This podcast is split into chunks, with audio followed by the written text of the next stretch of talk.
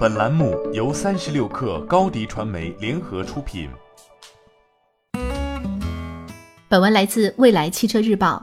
据日经中文网报道，美国证券交易委员会在九月二十三号的一份公告中宣布，日产已与戈恩在其虚报薪酬的问题上达成和解。美国证券交易委员会认定虚报薪酬欺骗了美国的投资者，双方将向 SEC 支付总计一千六百万美元的罚款。其中，戈恩支付一百万美元，日产支付一千五百万美元。除了支付罚款外，SEC 还表示，戈恩将受到相关处分，在十年内不得担任美国上市企业的高管及董事等职位。SEC 在公告中表示，日产与戈恩此前瞒报薪酬一事已造成对美国投资者的误导。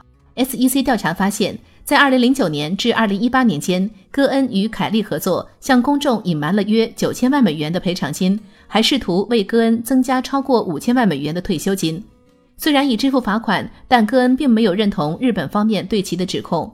在 SEC 发布罚款公告后的九月二十四号，戈恩及其律师发表声明称，其并未承认被认定违法一事，但是为结束相关指控，同意了民事和解的建议。此外，该声明还表示，戈恩将继续抗争，集中精力应对日本方面对他的指控。戈恩坚信他将获得无罪判决。对此，日产方面表态称：“我们将一直协助 SEC 的相关调查，将采取措施防止类似事件再次发生。”事实上，薪酬丑闻已使日产付出高昂的代价。自戈恩薪酬丑闻曝光以来，日产市值已蒸发超过三千亿日元。此外，日产目前仍面临来自日本及美国的投资者的指责。薪酬丑闻也使日产内部发生人事震荡。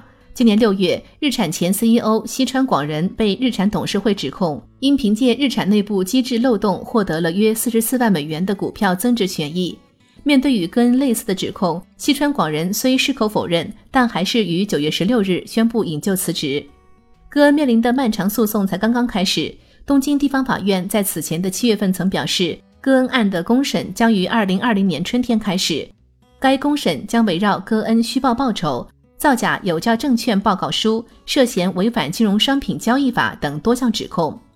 当前，对于日产而言，如何修复戈恩薪酬丑闻、西川广人辞职引发的动荡，以及由此造成的损失是第一要务。